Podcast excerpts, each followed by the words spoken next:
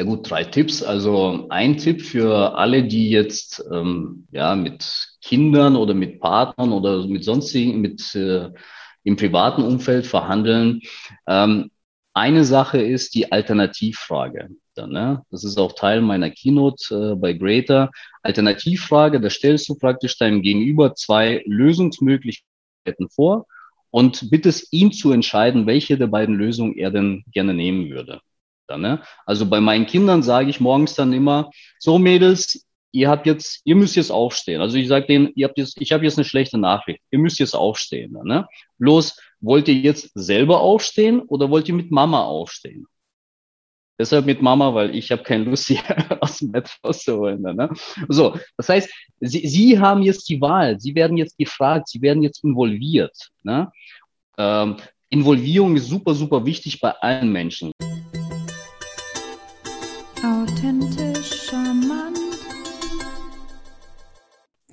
Herzlich willkommen beim Authentischer Mann Podcast, der Podcast für ein elegantes Miteinander, authentisch, offen und ehrlich. Von uns, für euch und vor allem mit euch. Heute wieder mit dem charmanten Johannes Reuter an meiner Seite. Hallo zusammen. Mein Name ist Winifred Lachner und heute geht es um das Thema LL statt PP. Und was bedeutet, heißt das?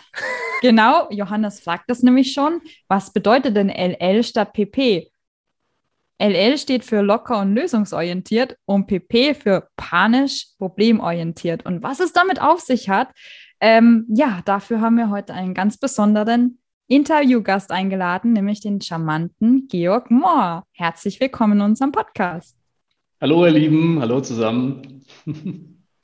Ja, hi Georg. Und ich habe das Vergnügen, dich vorzustellen, denn ja, wir haben eine Premiere auch hier im Podcast. Wir, wir haben unseren ersten Buchautor hier im Podcast mit dabei. Hey! Yay! genau, Party, Party. Und äh, ja, aber Georg hat noch mehr zu bieten, denn ähm, ja, also Georg hat sieben Jahre auch bei der Firma Robert Bosch mitgearbeitet, ist danach dann ähm, als ja damals auch im, im Einkauf, auch schon Teamleiter, ist dann von der Firma Bosch weggegangen zu Eppersbecher, war da im Einkauf. Danach ist er nach, nach vier Jahren nochmal weitergegangen, ist jetzt Vice President Global Purchasing bei der Interroll Group. Und ja, er hat eben angefangen, jetzt auch ein Buch zu schreiben, denn Georg ähm, möchte, ja, das kann er gleich noch mehr selber noch mit drauf eingehen, und zwar mehr herausgehen, sein eigenes Ding machen, Lebensqualität auch mehr mit, mit nach oben stellen. Er, er hat Familie, ist Vater von zwei, zwei Töchtern mhm. und ähm, ja, ist 39 Jahre jung und Georg und ich, wir kennen uns von unserer Bosch-Zeit damals in Stuttgart. Ziemlich genau vor zehn Jahren, 2011 habe ich damals angefangen, war Georg bei mir in der Abteilung und wir haben vier Jahre das Vergnügen gehabt, zusammen arbeiten zu dürfen.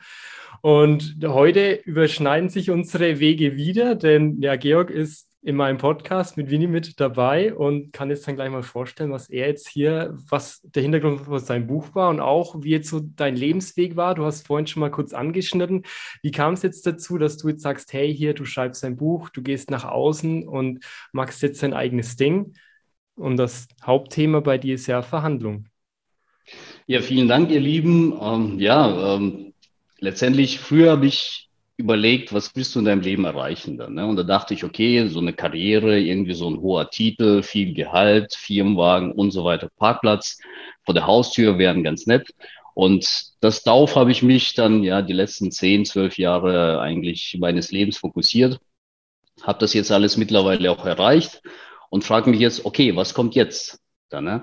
Und da ich äh, ziemlich äh, viel, ja, viel lese, viele Bücher höre und da habe ich neulich von, äh, von Stephen M. Covey gehört, okay, was ist, wenn du praktisch die Leiter immer weiter hochgehst und irgendwo mal, wenn du ganz oben stehst oder beinahe ganz oben stehst, feststellst, dass die Leiter an der falschen Wand steht. Da, ne? Und diese Erkenntnis, die kam bei mir auch so ungefähr vor einem Jahr. Da habe ich mich auch gefragt, möchtest du das noch die nächsten ja, circa 30 Jahre deines Lebens machen. Und dann bin ich zu dem Entschluss gekommen, dass ich irgendwas ändern wollte. Aber was? Ne? So, ähm, dann habe ich mir viele Gedanken gemacht über meine Positionierung. Was kann ich gut? Was macht mir vor allen Dingen Spaß? Was bringt mir Energie in meinem alltäglichen Doing, also im Umgang mit meinen Mitarbeitern oder mit meinen Kollegen, mit meinen Lieferanten, mit meinen Vorgesetzten? Und dann bin ich auf das Thema Verhandlungen gekommen. Verhandlungen deshalb, weil zum einen habe ich das schon sehr, sehr viele Jahre gemacht im Einkauf. Ne? Also wie du gesagt hast, Johannes, ich war zuerst bei Bosch als Einkäufer, Teamleiter, danach ähm, Einkaufsleiter oder ähm, Einkauf einer Business Unit geleitet bei Ebersbecher und jetzt leite ich den globalen Einkauf bei Interroll. Also das heißt, ich habe mich schon über mehr als zehn Jahre mit dem Thema Verhandlungen beschäftigt und ich habe festgestellt, dass ich eine super Vorliebe habe, meine Mitarbeiter weiterzuentwickeln. Das heißt, ich habe selber dann irgendwann mal angefangen, mein Verhandlungstraining bei Interroll aufzubauen, habe dann alle meine Einkaufsmitarbeiter global geschult, habe dann auch unsere Vertriebsmitarbeiter auch nochmal geschult, damit sie sehen, okay, wie tickt denn der Einkauf, ja, was für Tricks äh, nehmen wir dort vor. Und es hat mir so super viel Spaß gemacht, dass ich dachte, okay, das, das wäre doch etwas, womit du dich die nächsten, ja, die nächsten 30 Jahre beschäftigen könntest. Und dadurch bin ich auf das Thema Verhandlungstraining gekommen und das hat mich dann auch zu dem Schreiben des, äh, ja, des jetzt vor kurzem rausgekommenen Buches Verhandeln macht erfolgreich äh, gebracht. Ja, mega. Also ich, ich habe zwar jetzt noch nicht reinlesen können, allerdings, oh. ja, leider noch nicht, Georg, ich habe es noch nicht geschafft. Aber ähm, ich habe ein, zwei Videos von dir gesehen, in dem du das Buch vorstellst und ich finde es eigentlich mega ähm, praktisch, dass du immer zu jedem Kapitel nochmal so eine Zusammenfassung mit Übungen hast, wenn ich das richtig gesehen habe, oder? Genau, richtig. Also das Buch ist unterteilt in ähm, drei Wirkprinzipien, wie ich das nenne. Also einmal Psychologie einer Verhandlung, das ist praktisch da erzähle ich so ein bisschen, wie ticken denn alle Menschen oder wie ticken wir Menschen? Wovon lassen wir uns beeinflussen? Dann, ne? Sind wir rational oder sind wir eher emotional? Kann sagen, wir sind eher emotional dann. Ne?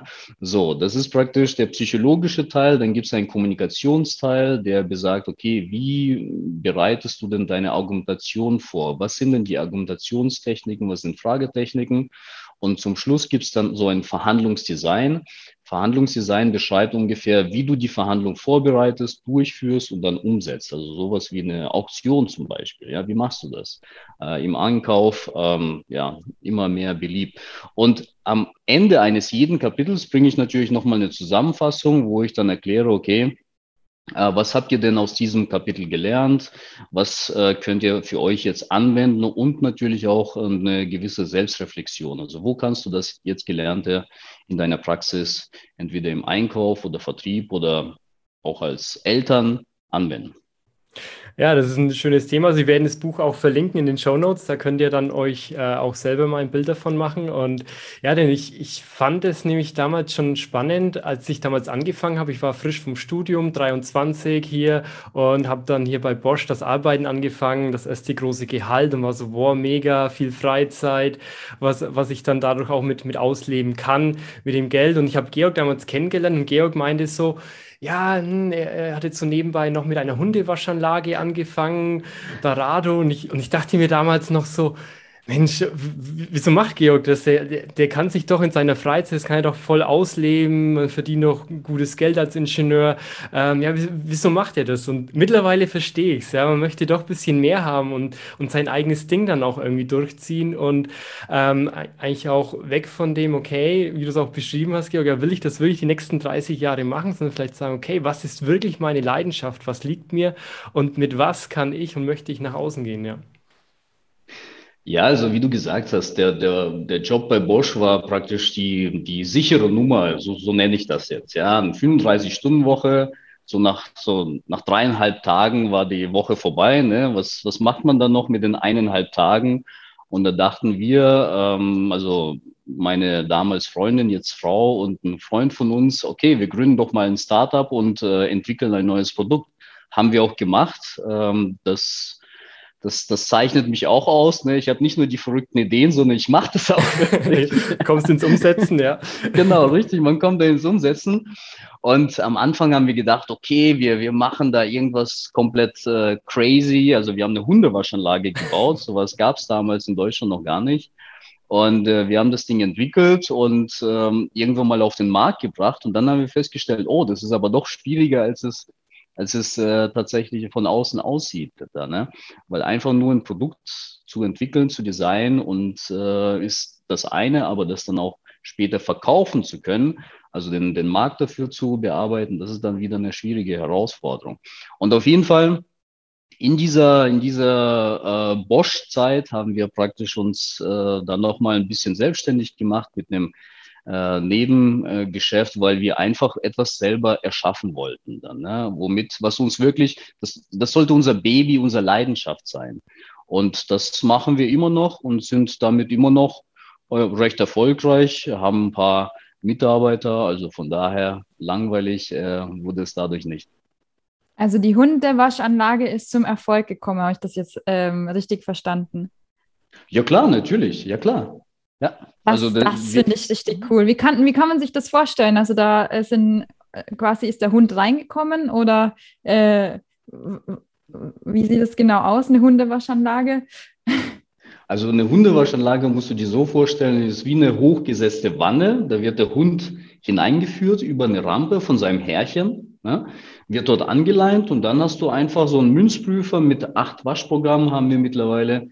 Schmeißt er dann Geld hinein oder Jetons und kann dann seinen Hund selber waschen. Also wir haben da warmes Wasser, wir haben Vorwäsche, wir haben Hauptwäsche, wir haben einen Conditioner und wir haben sogar eine Glanzspülung, also bei, bei Hunden mit dunklem Haar. Äh, also und dunklem und langem Haar, dann, dann, dann glänzt das Fell so richtig dann. Ne? Und dann haben wir auch nochmal zwei Föhnstärken. Ne? Also. Hm. Wow, nicht schlecht. Das, ich habe mir das jetzt tatsächlich ein bisschen vorgestellt wie eine Autowaschanlage.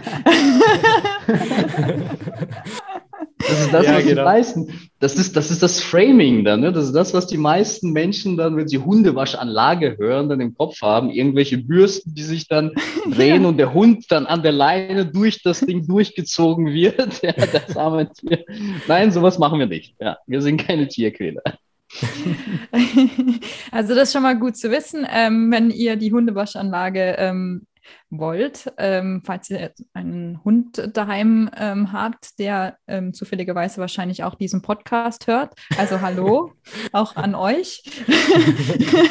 dann, äh, dann, könnt ihr euch an Georg wenden und ähm, damit euer Hund eine schöne Föhnfrisur bekommt und ähm, gut gewaschen ist. Ähm, und da kommen wir auch zu dem Punkt von unserem ja, von unserem Hauptthema heute, von diesem Podcast. Das ist ja sehr, sehr lösungsorientiert, wie du vorgehst. Und das finde ich so beeindruckend, wie du das auch erklärst in so einer Lockerheit. So, ja, das habe ich ähm, mir gedacht, gut, ähm, dann starte ich halt mal eine Innovation und habe gemerkt, dass ähm, das gar nicht so leicht ist, aber ich habe einfach weitergemacht, bin dran geblieben ähm, und ähm, habe das mich dann umgesetzt. Und ähm, vor diesem also wir hatten, waren gerade vorhin noch in der Vorbereitung vor dieser Podcast-Folge.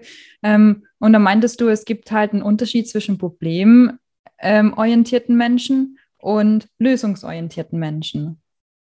Exakt, genau, ja. Und zwar, ja, problemorientiert, lösungsorientiert, das kennt, glaube ich, jeder. Ne? Und ähm, mittlerweile hört man auch in der, auf der einen oder anderen sozialen Plattform so diesen Spruch, ähm, ähm, machen ist so wie wollen, bloß viel besser. Ne? Und genau das ist es praktisch. Dann, ne? Es gibt so viele Menschen, die wollen irgendwas machen. Die wollen irgendwas erreichen, die wollen, was weiß ich, abnehmen, die wollen gesünder kochen, die wollen Sport anfangen, die wollen Karriere, die wollen mehr Gehalt, was auch immer. Dann, ne? Bloß Dabei hört es auch auf. Das sind dann praktisch diese klassischen Stammtischparolen oder zu Hause auf der Couch äh, oder abends beim Abendessen mit seinem Partner überlegt man, ja, das wäre doch so toll, wenn wir das machen würden. Dann, ne? Ja klar, okay. Bloß, was passiert danach? Ich sag mal, bei 99 Prozent der Menschen passiert danach gar nichts. Dann, ne? Das heißt, man hat sich einfach darüber unterhalten, wie schön es doch wäre, wenn wir das gemacht hätten oder das machen würden. Und ich bin halt derjenige, der sagt, okay, wenn ich mir dreimal Gedanken darüber gemacht habe und äh, es, der Gedanke ist immer noch da und ist immer noch charmant und interessant und reizt mich, dann, dann setze ich mich da dran und äh, fange an. Dann fange ich an umzusetzen. Und das ist halt ähm, mit der Hundewaschanlage so, das war mit meiner Karriere so. Wie gesagt, mittlerweile habe ich auch einiges erreicht. Und das ist jetzt auch mittlerweile mit dem Thema Verhandlung, äh, mit dem ich mich auch schon lange beschäftige. Und ich saß auch lange da und habe mir überlegt, okay, was, was macht dir Spaß, was kannst du gut und wo kannst du auch anderen Menschen einen Mehrwert bieten. Und das ist natürlich das Angebot des Verhandlungstrainings. Und dann irgendwann mal vor einem Jahr habe ich dann gesagt, okay, was brauchst du dafür? Und ja, und habe dann angefangen. Und das, das Spannende ist, das Thema Verhandeln ist jetzt nicht nur im Geschäft, im Business-Kontext wichtig, sondern eigentlich in allen Dingen. Wir verhandeln ja tagtäglich. Also mit, mit Partner, Partnerin, bei dir mit den Kindern, dann wie du es beschrieben hast, auch bei deiner äh, Creator Keynote Speak hast du es ganz schön beschrieben gehabt, den es mal interessiert, verlinken wir auch noch mit. Ähm, eine sehr, sehr schöne Keynote und auch ansonsten im, in der Freizeit, im Hobby, alles, was ihr so macht, irgendwo wird immer verhandelt. Ja, exakt. Also Verhandlung ist ja nichts anderes als ein äh, Meinungsaustausch mit dem Ziel einer gemeinsamen Lösungsfindung. Ne? Es ist ja, es heißt zwar immer verhandeln und jeder denkt, äh, so wie vorhin bei der, Auto, äh, bei der Hundewaschanlage, an irgendwie was, was anderes, äh, dass, wenn du hörst verhandeln, dass es geht um viel Geld oder irgendwie große Konzerne und sowas. Ähm, ja, natürlich auch. Bloß das macht halt nur den, den, den Bruchteil einer jeden alltäglichen Verhandlung aus. Die meisten Verhandlungen, also bei mir zumindest, fangen sie morgens um 6.30 Uhr schon mal an. Ne? Wenn ich meine Kinder, meine beiden Mädels äh, aus dem Bett holen möchte und möchte, ja, liegt hier die Betonung, weil sie haben keine Lust darauf und ich muss sie praktisch dazu bewegen, dass sie sich jetzt anziehen, Zähne putzen, sich die Haare kämmen und möglichst um, um zehn nach sieben schon im Auto sitzen, damit ich sie zum Kindergarten oder jetzt ab September äh, in die Schule fahren kann. Ne? So, und da fängt ja schon mal die allererste Verhandlung an zumindest mal mit einer anderen Person. Mit mir vorher hat es dann eine halbe Stunde vor angefangen, ob ich jetzt überhaupt aufstehe oder ich, ob ich nochmal fünf Minuten länger schlafe. Die persönliche Verhandlung mit meinem inneren Schweinehund, ja, genau. Ex, ex, exakt, genau, richtig. Also, was ich sagen wollte, ist, es, es, also die meisten Verhandlungen werden nicht im Business-Kontext geführt, sondern im privaten, im alltäglichen. Dann, ne? Oder vielleicht in einem Business-Kontext mit deinen Kollegen dann, ne? Ähm, wer kriegt jetzt, äh, keine Ahnung, äh, wer kriegt jetzt dieses Eckbüro oder ähm, wer hat jetzt welches Budget oder wer hat welche Mitarbeiter ähm, zum Beispiel oder auch mit deinen Lieferanten als Einkäufer kennen wir das ja. Ne? Ähm, ja, genau. Äh, genau, richtig. Oder auch mit deiner Ehefrau. Ne? Wohin fahren wir in den nächsten Urlaub? Äh, oder soll ich das Geld jetzt für dieses teure, keine Ahnung, Auto ausgeben und dafür hat praktisch meine Familie etwas weniger Budget oder soll ich das eher lassen dann? Ne? Ähm, also es gibt viele, viele alltäglichen Verhandlungen, äh, welche nicht nur im Business-Kontext stehen, sondern auch im persönlichen und privaten Kontext stehen. Jetzt würde mich dazu mal interessieren, ähm, wenn, wenn du das jetzt ähm, ja erläuterst, dass es und du auch, Johannes, dass es im Alltag auch so eine entscheidende Rolle spielt und du dich schon so lange damit beschäftigst mit Verhandlungen. Welche drei Tipps hättest du denn für die Hörer und Hörerinnen oder vielleicht auch für Johannes und mich, ähm, wie man ja geschickter verhandeln könnte im Alltag sowohl als auch im Business? Ja gut, drei Tipps. Also ein Tipp für alle, die jetzt ähm, ja mit Kindern oder mit Partnern oder mit sonstigen, mit äh, im privaten Umfeld verhandeln. Ähm, eine Sache ist die Alternativfrage. Dann, ne? Das ist auch Teil meiner Keynote äh, bei Greater. Alternativfrage, da stellst du praktisch deinem Gegenüber zwei Lösungsmöglichkeiten vor und bittest ihn zu entscheiden, welche der beiden Lösungen er denn gerne nehmen würde. Dann, ne? Also bei meinen Kindern sage ich morgens dann immer, so Mädels, ihr habt jetzt, ihr müsst jetzt aufstehen. Also ich sage denen, ihr habt jetzt, ich habe jetzt eine schlechte Nachricht, ihr müsst jetzt aufstehen. Ne? Bloß, wollt ihr jetzt selber aufstehen oder wollt ihr mit Mama aufstehen? Deshalb mit Mama, weil ich habe keine Lust, hier aus dem Bett rauszuholen. Ne? So, das heißt, sie, sie haben jetzt die Wahl, sie werden jetzt gefragt, sie werden jetzt involviert. Ne?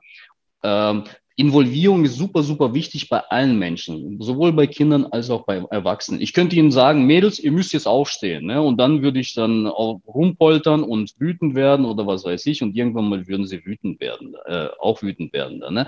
Das ist, das ist aber eine Affektion. Das heißt, ich, ich, ähm, ich, ähm, ja, ich binde sie nicht in die Lösungsfindung ein. Und in der, bei der Alternativfrage, da binde ich Sie in die Lösungsfindung ein und ich gebe zwei Lösungen vor. Dadurch fühlen Sie sich involviert, dadurch fühlen Sie sich gut, Sie fühlen sich gefragt, Sie fühlen sich respektiert und auch wertgeschätzt. Und dann können Sie sich für eine der beiden Lösungen entscheiden. Und egal, das Gute an der ganzen Geschichte ist, egal für welche Lösung Sie sich entscheiden, die Lösung ist immer gut für mich, weil ich habe sie mir vorher ausgedacht. so, das heißt, ich stelle die Mädels vor die Wahl, entweder stehen sie selber auf, was gut für mich ist, ja, oder ich sage, okay, dann steht ihr halt mit der Mama auf, was auch gut für mich ist, dann, ne? weil dann muss sich die Mama darum kümmern, dass die Mädels dann praktisch aufstehen. Ne? Sowas. Oder ich sage denen, Mädels, wollt ihr jetzt aufstehen oder in einer Minute? Ja, das funktioniert. Ja? Klappt es so gut mit den Mädels, dass sie dann sagen, ja, okay, nee, eine Minute noch und dann bin ich. Ja, die sagen natürlich eine Minute. Das weiß ich, dass sie eine Minute sagen werden. Dann stehe ich halt da und warte eine Minute ab und dann sage ich so, jetzt ist die Minute vorbei, jetzt bitte aufstehen. Und dann stehen sie auch wirklich freiwillig auf. Ja? Weil dadurch, dass sie sich vorher committed haben zu der Lösung, ja, weil ich sie vorher involviert habe, dadurch funktioniert das Ganze. Weil wenn ich denen gesagt hätte, Mädels, so in einer Minute steht ihr auf. Wieso? Die haben sich doch nicht dazu committed. Dann, ne? Und das Gleiche kannst du auch bei deinen Mitarbeitern äh, machen. Ne? Das heißt, wenn du ihn, wenn du deinen Mitarbeiter in die Lösungsfindung einbeziehst, dann fühlt er sich viel mehr dazu committed. Dann, ne? Das ist das klassische ins Boot holen. Ne? Das kannst du mit dieser einfachen Alternativfrage, indem du praktisch zwei Lösungsvorschläge anbietest, kannst du das, äh, kannst du jeden in, in jedem Thema in dein Boot holen. Also das ist praktisch ein, ein ultimativer Verhandlungstipp, den ich jedem äh, mitgeben können, äh, kann, sowohl im privaten als auch im, im beruflichen. Bei deinem Lieferanten du sagen, okay, also entweder gibst du mir eine Preisreduktion jetzt, drei Prozent jetzt, oder du gibst mir, die zweite Möglichkeit ist, du gibst mir jetzt zwei Prozent und nächstes Jahr nochmal zwei Prozent. Ja? Suchst dir aus. Ja? Sowas. Ähm, also das ist praktisch die klassische Alternativfrage funktioniert sowohl morgens beim Aufstehen als auch abends beim zu Bett gehen. Ne? Wollt ihr jetzt zu Bett gehen oder in fünf Minuten? Oder in fünf Minuten. genau. Schick. Ja, genau, ja. Dann einen zweiten Tipp, einen zweiten Tipp, ja, die klassische Ankertechnik. Ähm, also Ankertechnik ist einer der best ähm, ja, studierten psychologischen Effekte. Ne? Und zwar die Ankertechnik beruht darauf, dass du praktisch ähm, dich an der Information, die du gerade eben erhalten hast, wie zum Beispiel ein Preis, an der orientierst du dich. Ja, so. Ähm, Im klassischen Einkauf ähm, heißt es, derjenige, der zuerst den Preis nennt, der hat einen riesen Vorteil. Und meistens sind es die Vertriebler, die uns zuerst den Preis nennen. Die sagen, okay, der, das Auto kostet 30.000 Euro, bumm, 30.000 Euro sind der Anker. Du weißt aber nicht, was das Auto tatsächlich kostet. Dann, ne? So, du hättest vielleicht ein Budget von 20.000 Euro und jetzt orientierst du dich allerdings an den 30.000 Euro und versuchst den Vertriebler irgendwie runterzuhandeln. Ja? So, was du anders machen solltest als Einkäufer ist, dass du zu ihm hingehst und sagst, ich hätte gerne dieses Auto, allerdings ist mein Budget irgendwo bei 20.000 Euro. Ja, und dann machst du einfach Pause und dann schaust du in sein Gesicht und lässt ihn mal reden. Dann, ne? Weil dann sieht er, okay, 20.000 Euro hast du gesagt. Wenn er jetzt 30.000 Euro sagt, dann hat er automatisch ein schlechteres Gefühl dabei, weil da ist eine große Differenz zwischen deiner niedrigen Zahl und seiner hohen Zahl. Dann, ne? Das heißt, er versucht, sein Gehirn versucht jetzt rationale Gründe zu finden, um diese seine hohe Zahl zu, zu begründen. Ne? So, und dann nennt er dir ein, zwei Argumente, die du dann entweder entkräften kannst oder du kannst immer nur sagen, ja, tut mir leid, aber mein Budget gibt es überhaupt nicht her. Dann, ne? Andersrum, wenn der Vertriebler zuerst sagt 30.000 Euro, dein Budget aber nur 20.000 Euro ist, dann musst du praktisch wiederum argumentieren, wie du ihn von den hohen 30.000 Euro runterbekommst. Dann, ne? So, Jetzt kauft allerdings nicht jeder von uns jeden Tag ein Auto für 30.000 Euro. Ähm, das kannst du auch im Privaten einsetzen, indem du zum Beispiel ähm, deinen, ähm, deiner Frau oder deinen Kindern ähm, zuerst eine Information gibst, was sie machen sollten. Zum Beispiel, meine Frau macht das sehr, sehr gerne mit mir. So nach Motto, ähm, du ähm, räumst du schon mal den Geschirrspülautomat aus? Dann, ne? So, damit hat sie schon mal den Anker gesetzt, dass ich den Geschirrspülautomat ausräumen muss. Was kann ich jetzt dagegen sagen? Nö, mache ich nicht. Geht natürlich nicht dann. Ne? So, ähm, ich kann als cleverer Verhandler weiß ich, wenn ich jetzt irgendwas mache, dann verlange ich von ihr irgendwie eine Gegenleistung. Dann, ne? dann sage ich, okay, ich mache das, aber nur wenn du praktisch äh, dafür die Kinder ins Bett bringst. Dann, ne? So, das ist dann die klassische Verhandlung. Dann, ne? Aber dadurch, dass sie zuerst die Information gegeben hat, indem sie mir eine Aufgabe gegeben hat, hat sie einen Anker gesetzt sozusagen, von dem ich jetzt nicht wegkomme. Ja, also Anker setzen ist praktisch ein zweiter ultimativer Tipp, den ich jedem geben kann. Und zwar seid einfach der Erste, der eure Wünsche oder eure Forderungen, eure Interessen in den Raum stellt. Ja, weil Fakt ist auch, wenn ihr eure Wünsche oder eure Interessen nicht in den Raum stellt, dann habt ihr 100% Gewissheit, dass diese nicht erfüllt werden. 100%. Ja? Falls ihr eure Wünsche und eure Interessen in den Raum stellt, dann habt ihr zumindest mal eine hohe Chance und in der Wissenschaft sagt man ungefähr 50 Prozent Chance, dass zumindest mal, äh, dass zumindest mal ein Teil oder ein großer Teil davon erfüllt werden. Dann, ne? Okay, krass, 50 Prozent ist viel, ja. Ja klar, natürlich. Von ja. jedem Euro, man sagt, von jedem Euro Forderung kriegst du 50 Prozent. Und im Einkauf ist es, ist es bares Geld. Dann, ne? jetzt, äh, jetzt auf die Wasch- oder auf den Geschirrspülautomat zu bringen. Ich werde natürlich nicht meiner Frau sagen, nö, ich werde aber nur die Hälfte des Geschirrspülautomates ausräumen und die andere Hälfte machst du oder sowas. Ne? so, aber wenn sie diese Forderung nicht gestellt hätte, glaubt ihr, ich würde dann den Geschirrspülautomat ausräumen? Als guter mhm. Ehemann vielleicht, wenn du vor, vordenkst und sagst, hier, ja, ein paar Punkte sammeln, aber ja. Als guter Ehemann, ja, stimmt, gebe ich dir absolut recht. Nachdem ich ihr vorangeboten hätte, möchtest du die Kinder ins Bett bringen oder möchtest du ein Geschirrspülauto? Genau, genau. genau. so ist das, ne? Oder auch, äh, stell dir vor, du bist Angestellter da, ne? Und du bist ein sehr guter Angestellter und performst und hast dich super eingearbeitet, du leistest viel mehr als vor, vor ein oder zwei Jahren. Jetzt stell dir vor, du bist nicht in einem Großkonzern oder Großunternehmen, wo die Gehaltssteigerungen automatisch kommen. So, glaubst du, irgendjemand kommt zu dir und sagt, hier Johannes oder Winnie, super gemacht, die letzten drei, vier Jahre toll gearbeitet und hat alle Ziele erreicht oder viel übererfüllt. Ne? So, du kriegst jetzt einen besseren Job oder eine Gehaltserhöhung. Hm. Also in meiner Karriere war das nicht so nee. häufig der Fall, nee. muss ich sagen. Nee. So. Und vor allem im Großkonzern ist es ja relativ festgelegt. Ja, da musst du dich wirklich einsetzen, wenn du dann stärker steigen möchtest, sage ich mal dann auch. Du musst für dich, eins, dich für dich einstellen. Und ich denke, damit kann auch jeder was anfangen. Das soll ja jeder kennen, diese Situation. Ja. Im Großkonzern schon, bloß die meisten Angestellten arbeiten nicht bei Großkonzernen, wo die gehaltliche Entwicklung schon tariflich festgelegt ist, sondern da wird es einfach jedes Jahr verhandelt. Dann, ne? Und wenn du dich nicht traust, deine Wünsche und deine Interessen in den Raum zu stellen, dann verspreche ich dir, zu 99 Prozent werden diese auch nicht erfüllt. Bloß wenn du dich traust, wenn du aus deiner inneren Komfortzone rausgehst und mal deine Interessen kundtust, dass du mehr Gehalt möchtest, oder es muss ja nicht unbedingt mehr Gehalt sein, du kannst auch sagen, ich möchte mehr Freizeit, ich möchte mehr Homeoffice, ich möchte mehr Weiterbildungsmöglichkeiten, ich möchte flexiblere Arbeitsmöglichkeiten, was auch immer. Es muss ja nicht immer nur das Gehalt sein, aber wenn du deine Interessen nicht kundtust, nicht kommunizierst, dann 100% Chance, dass diese nicht erfüllt werden. Definitiv.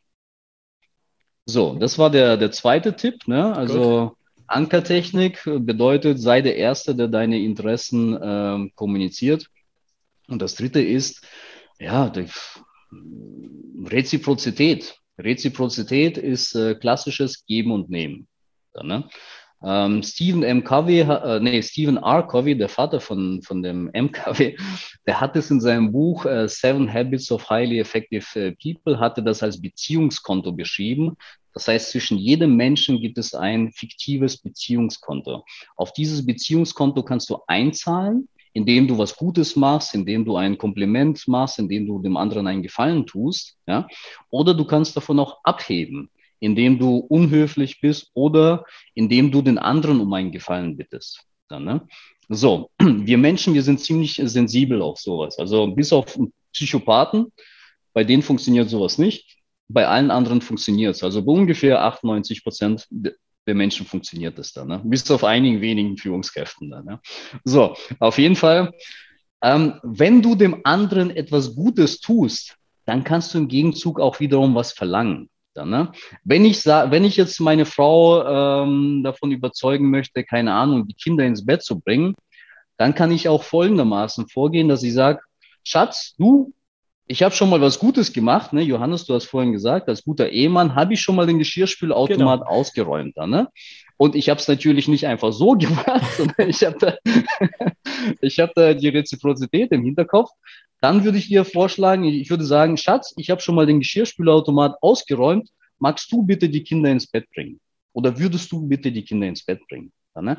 Dadurch, dass ich ja schon mal was aufs Beziehungskonto eingezahlt habe, ne? ich habe ja schon was Gutes getan, dadurch fühlt sich meine Frau jetzt wiederum innerlich ja, äh, ich sage jetzt nicht genötigt, das ist so ein schlechtes Wort dann, ne? aber innerlich verpflichtet, das ist ein besseres Wort, innerlich verpflichtet jetzt mir auch etwas Gutes zu tun, indem sie jetzt vielleicht die Kinder ins Bett bringt.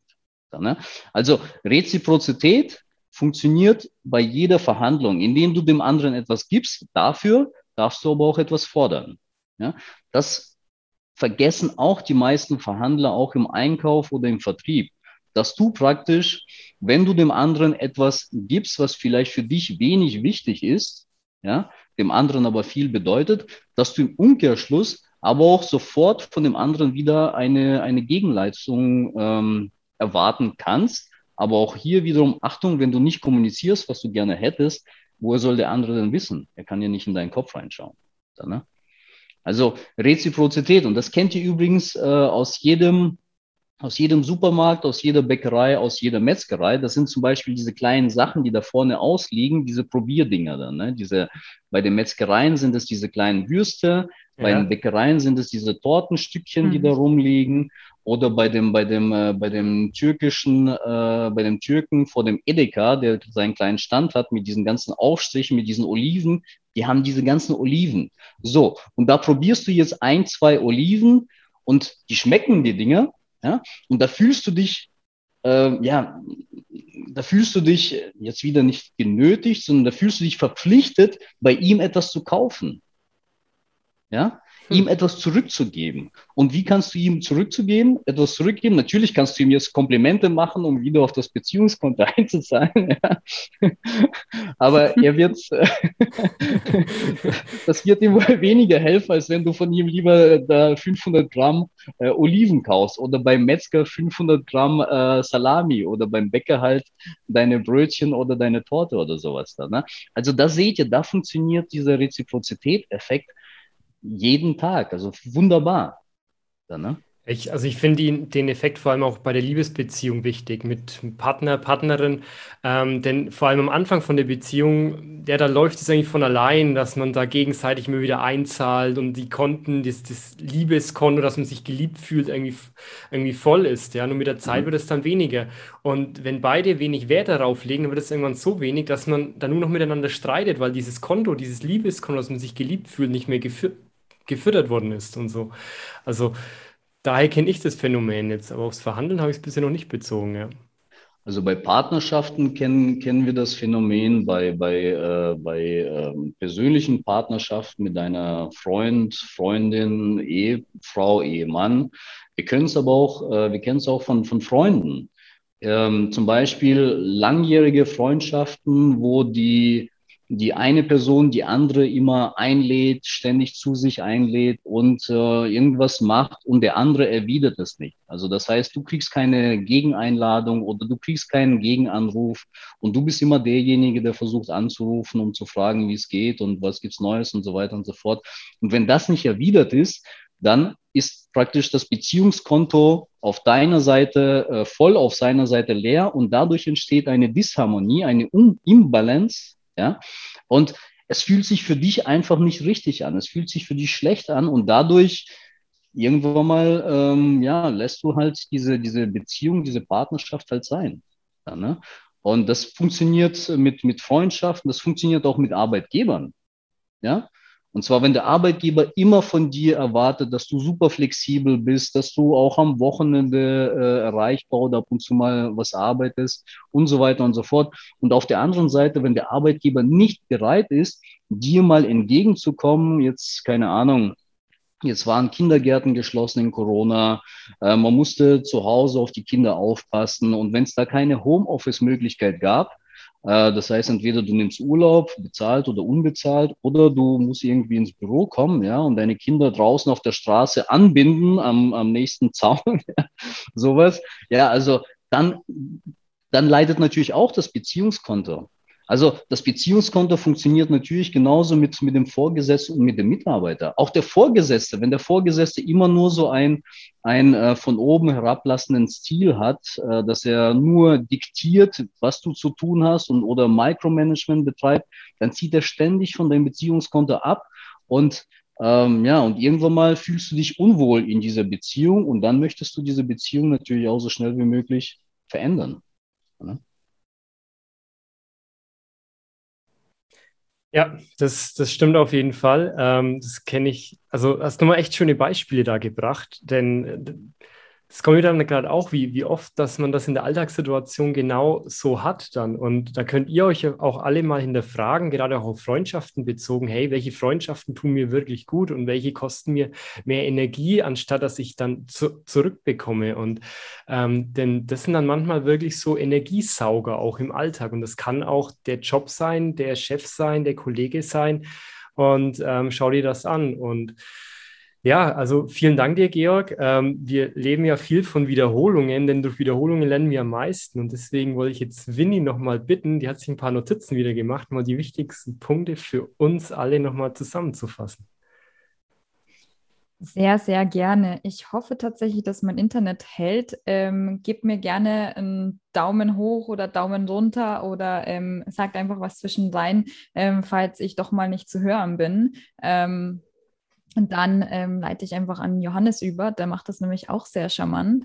Ähm, ja, ähm, Georg, das, die Zeit ist natürlich immer viel zu kurz in diesen Interviews, habe ich das Gefühl. Wir, haben, wir hätten noch so viel also auszutauschen. naja, wir haben tatsächlich immer nur eine bestimmte ähm, Podcast-Zeit auf unserer Podcast-Plattform. Leider, leider. Ähm, sonst glaube ich, würden die ähm, Interviews noch ein bisschen länger sein. Auf jeden Fall ähm, das war super spannend. Ähm, Johannes hat ja erzählt, dass du Buchautor bist ähm, und dass ihr euch aus der Bosch-Zeit kennt. Also quasi ähm, schon damals, wahrscheinlich, vermute ich jetzt mal, ähm, euch gut verstanden habt. Und ähm, ja, Georg, du hast gesagt, du wolltest früher viel erreichen. Dir war der Titel wichtig, die Position wichtig, also dieses typische ähm, reich sein, so stelle ich mir zumindest vor. Das hatte ich auch mal eine Zeit lang im Kopf, ähm, dass ich Management erfolgreich sein will und ein Auto und ein Haus und was auch dazu gehört. Ähm, ja, und dann hast, hast du das für dich, ähm, hast dein, deine Ziele erreicht und hast dir dann gedacht, was kommt jetzt danach? Und ähm, dich gefragt, möchtest du das, was du jetzt tust, noch die nächsten 30 Jahre weitermachen? Und bist dann auf diesen Schluss gekommen, ja, nö, ich würde es gern ändern, aber was kann ich ändern? Was kann ich eigentlich gut? Was macht mir Spaß? Was bringt mir Energie? Ähm, und dann bist du auf das Thema Verhandlung gekommen. Zum Glück, also auf ein Thema, das du sowieso schon gemacht hast in, deinen, ähm, in deiner Berufszeit. Ähm, und ja, du hast erzählt, dass du aus dem Einkauf kommst und dass du dich schon sowieso seit über zehn Jahren mit dem Thema Verhandlungen beschäftigt hast. Hast gemerkt, das liegt dir, das gefällt dir gut. Ähm, und hast dann angefangen, auch Mitarbeiter in dem Unternehmen zu schulen ähm, im Bereich Verhandlungspsychologie ähm, und wie Verhandeln eben erfolgreich macht. Und ähm, in deinem in deinem Buch, das auch den Titel hat, Verhandeln macht erfolgreich, ähm, sind drei. Verhandlung macht erfolgreich, ja. Dankeschön für, für die Korrektur. Verhandlung macht erfolgreich, aber verhandeln auch. Beides. Und in diesem Buch hast du ähm, drei Wirkprinzipien, die du beschreibst. Einmal die Verhandlungspsychologie, ähm, dann hast du einen Kommunikationsteil und auch das Verhandlungsdesign, wo es dann schon in Richtung ähm, Umsetzung geht. Und am Ende jedes Kapitels hast du auch nochmal ähm, wirklich eine Zusammenfassung, weil wir Menschen leben von der Wiederholung. Wiederholung wird irgendwann zur Gewohnheit. Ähm, deswegen ist es wichtig, dass wir uns manche Dinge öfter anschauen. Finde ich ziemlich cool. Ähm, ja, und äh, du hast auch gesagt, du bist ein Umsetzungsmensch. Das ist, das ist das, was du unter anderem auch als lösungsorientiert siehst, dass halt viele im Alltag da sitzen, ähm, vielleicht mit dem Partner reden, vielleicht ähm, mit dem Freund reden über Themen, die ähm, sie gerne erleben würden oder vielleicht auch erfinden würden, Projekte, die sie gerne starten würden, aber nicht ins Umsetzen kommen und dadurch ähm, vielleicht frustriert sind oder eben problemorientiert, weil es nicht funktioniert. Und du hast es dir, du, du hast einfach gesagt, gut, ich setze es um, ich mache das. Ich denke da dreimal drüber nach und dann, dann mache ich das. Und ähm, ja, wenn du jetzt auf deiner Couch sitzt, liebe, liebe Hörer, liebe Hörerin, und fühlst dich angesprochen zufälligerweise, dann ähm, nimm dir doch den Gedanken dreimal zu Herzen und sag, hey, ich setze das jetzt um. Ich gehe meine Träume an, so ähm, wie das zum Beispiel auch Georg gemacht hat, denn es lohnt sich. Man kommt zu den Zielen, die man erreichen möchte, wenn man anfängt, sie umzusetzen. Ja, und ähm, dann ging es noch um das Thema, ähm, ja, dass du ein Startup gekündigt hast mit einer Hundewaschanlage.